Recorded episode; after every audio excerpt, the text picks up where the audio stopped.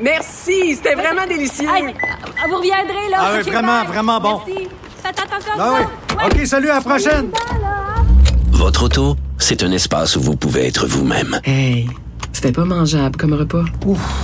Elle mérite d'être bien protégée et vous méritez d'être bien accompagné. Trouvez la protection la mieux adaptée à votre auto avec Desjardins Assurance et obtenez une soumission en quelques clics sur desjardins.com.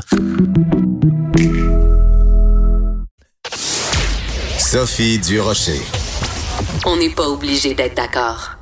Bon, vous connaissez le concept d'aliénation parentale. L'aliénation parentale, en termes simples, c'est au moment d'une séparation, quand un des parents euh, utilise les enfants comme petits soldats dans sa guerre de tranchées avec l'ancien conjoint. Je pense une, façon imagée de raconter ça, c'est-à-dire qu'un conjoint qui euh, dit ah ben ton père c'est un ci puis ta mère c'est un ça puis en tout cas l'ex c'est un vraiment un, un tout croche puis tout ça qui dépeint un portrait euh, très euh, sombre de l'ex pour son propre avantage. Là, c'est la définition générale. Dans la presse de ce matin, il y a euh, quelqu'un qui s'appelle Suzanne Zakour. Elle est étudiante au doctorat en droit à l'université d'Oxford. Elle est autrice, dit-on, même si j'aime pas beaucoup ce mot-là, du- d'un livre qui s'intitule La fabrique du viol. Et elle écrit un texte qui, moi, m'a complètement jeté à terre. En fait, c'était hier.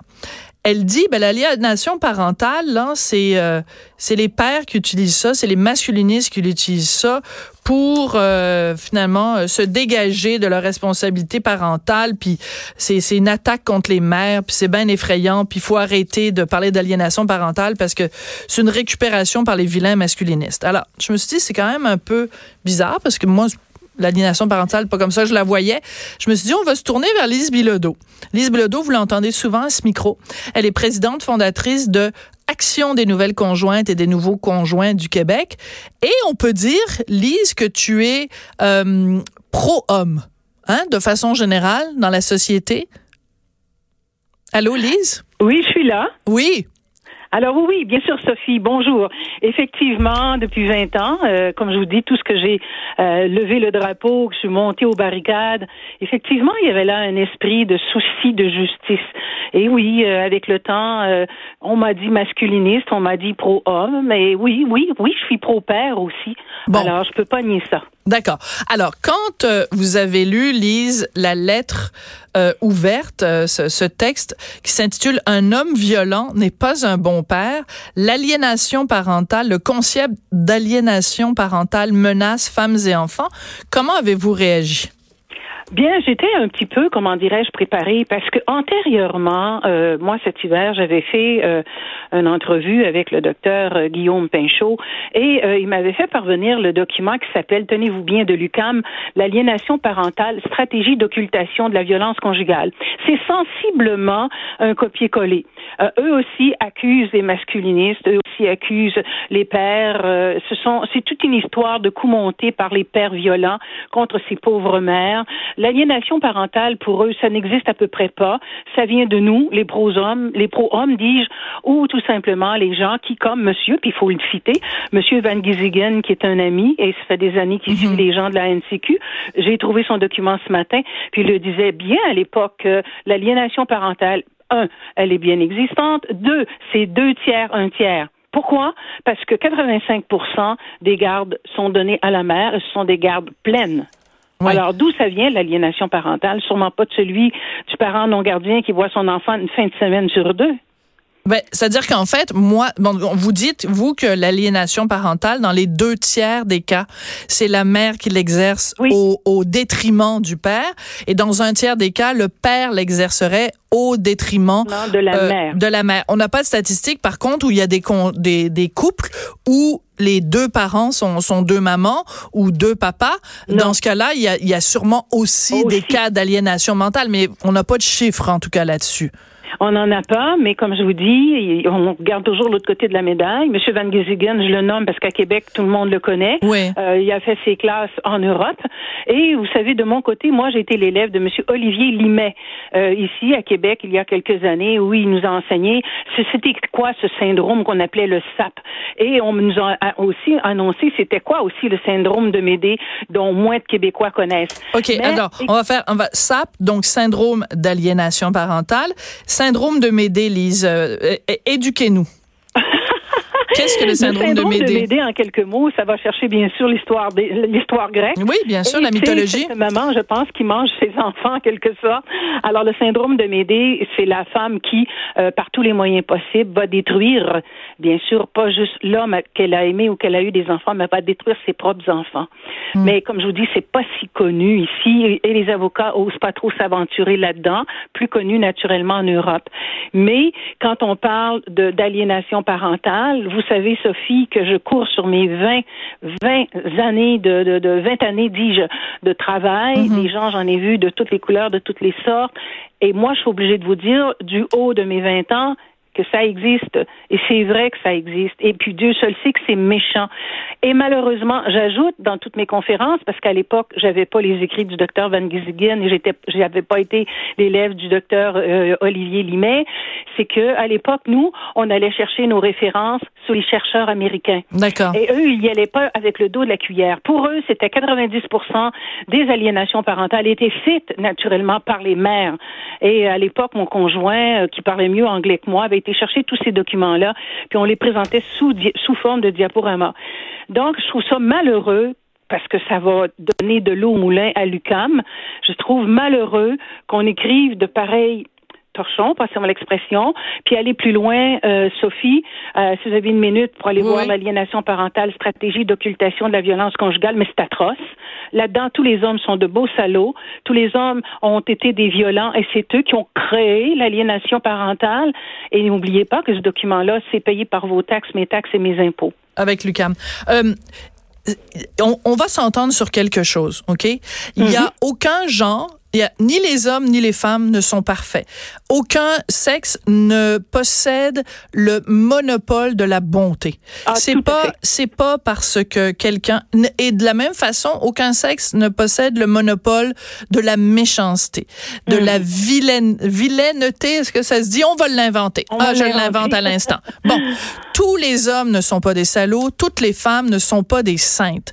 Moi, c'est ce genre de dichotomie là, de, de, de façon de voir le monde en noir et blanc qui me pue au nez. Et quand je vois ce genre de discours, que j'entends ce genre de discours, que je lis ce genre de discours dans la bouche de gens qui sont des universitaires, je me mhm. dis, mais c'est déplorable, c'est quand même assez hallucinant.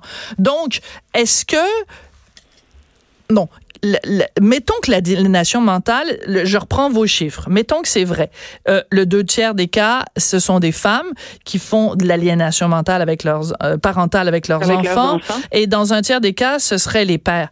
Pourquoi les féministes se refusent-elles à reconnaître que des mères font passer leurs propres intérêts avant l'intérêt de leurs enfants? Pourquoi est-ce si dur pour une féministe de reconnaître ça? Ben, écoutez, Sophie, euh, Bon, écoutez, depuis le temps que je baigne là-dedans, moi je vous dirais ceci. Sophie, si on, va admettre premièrement au départ qu'une mère peut être violente, qu'une mère ne répond pas aux, comment dirais-je, aux qualités de la parentalité auxquelles on mm. s'attend dans notre société, ben pour eux c'est moins de subventions, pour eux c'est moins d'argent pour leurs organismes que, généralement, malheureusement, il y a trop d'organismes où on, on, on, invente des organismes pour détruire tout simplement la famille, parce que dans ces organismes-là, tous les hommes sont des cochons et tous les hommes sont mal vus. Alors c'est le but si je prends encore une fois l'UCAM, euh, puis si vous avez le temps de regarder le document, c'est sensiblement comme euh, le document de la presse. Alors le but, c'est quoi? C'est de détruire la famille, détruire les hommes, tout simplement. Et en, maintenant, en maintenant, j'aime bien mon terme, en maintenant les femmes, les mamans comme des victimes, mhm. des victimes du méchant euh, patriarcat, du méchant homme de notre société.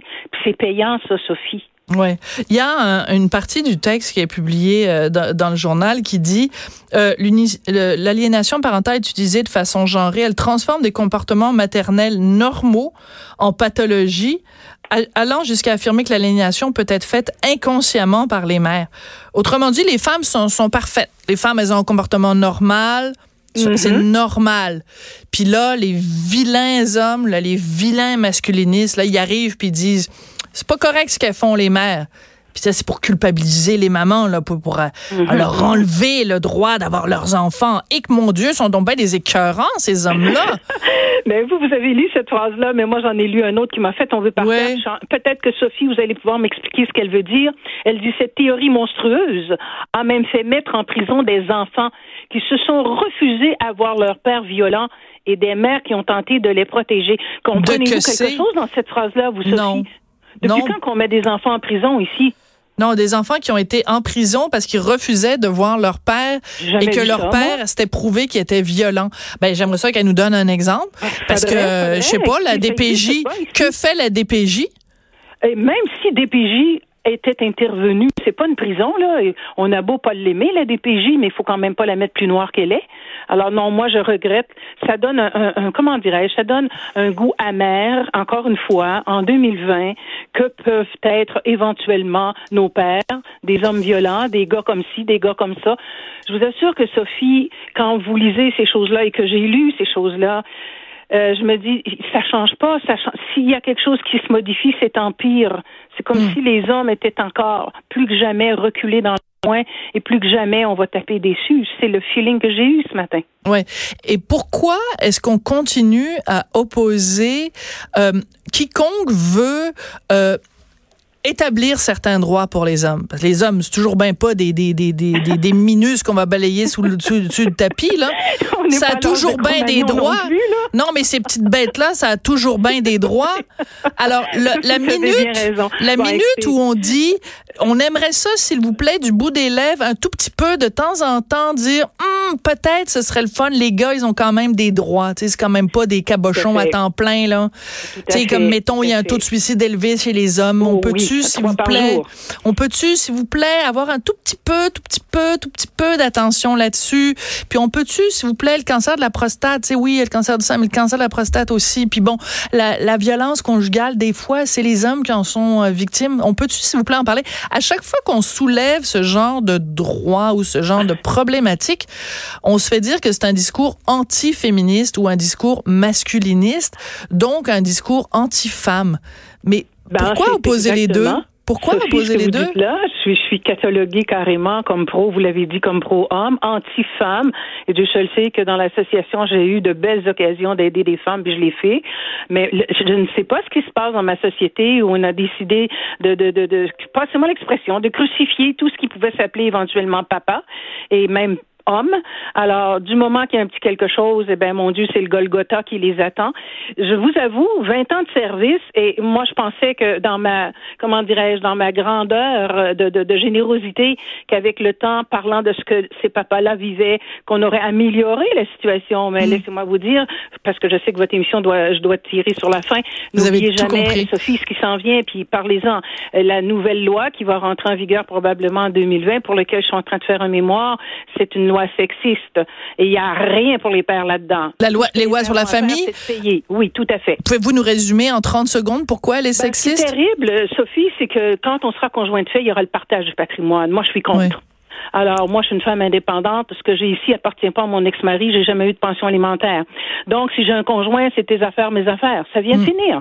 Mais non, avec la nouvelle loi, du moment que vous aurez fait un temps de vie d'un an avec la personne, max deux, tout ce que vous achèterez pendant cette période-là vous- appartient maintenant moitié-moitié à l'autre. Et boy. Oui, Oh c'est ça. certain. Et Parce que boy. Ce matin, j'ai un monsieur qui m'appelait pour, il avait peur pour ses Vite, vite. REER, là. Ouais. Ah oui, non, ben non, j'imagine, parce que là, Oui. mais attends, alors, faut pas qu'il soit, il faut pas qu'il y ait de blonde. Faut pas qu'il y ait de blonde. Maintenant, si vous avez le malheur, parce que c'est pas tout le monde. Vite, vite, Lise! Comme vous puis moi qui savons ce qui se passe dans la société. Vous avez le malheur d'oublier, puis vous faites un enfant. Mais du moment qu'il y a un enfant, au bout de deux ans, ou même au bout de, de, de 12 mois, ça va plus. Elle vous met Bon, dehors. on va tous se faire couper les, les, les zigotos, là. Vous avez tout Puis on va que vivre sur une île. Elle aura systématiquement droit à la résidence familiale, ou bien si c'est un logement, elle aura droit au logement. Donc, monsieur devra le payer et lui dehors dans la voiture. Ah. Aujourd'hui, pour avoir accès à ça, ça prend un jugement. Voilà. Lise, on s'en parlera la prochaine fois parce que là, comme vous l'avez dit, mon temps, mon cool. Merci beaucoup. Revenez-moi parce que je vous assure que vous la trouverez pas drôle, cette nouvelle loi, Sophie. On va en parler. On va en parler. Lise Bilodeau, présidente fondatrice donc de Action des nouvelles conjointes et des nouveaux conjoints du Québec, une des rares personnes au Québec à défendre les droits des hommes. Merci beaucoup, Lise. Après la pause, on parle avec Régent Parent. Les notes, là. Ça passe? Est-ce que ça, est-ce que, est-ce que c'est correct? Est-ce que c'est correct la façon dont on note les jeunes au Québec? On en parle avec Régent Parent après la pause.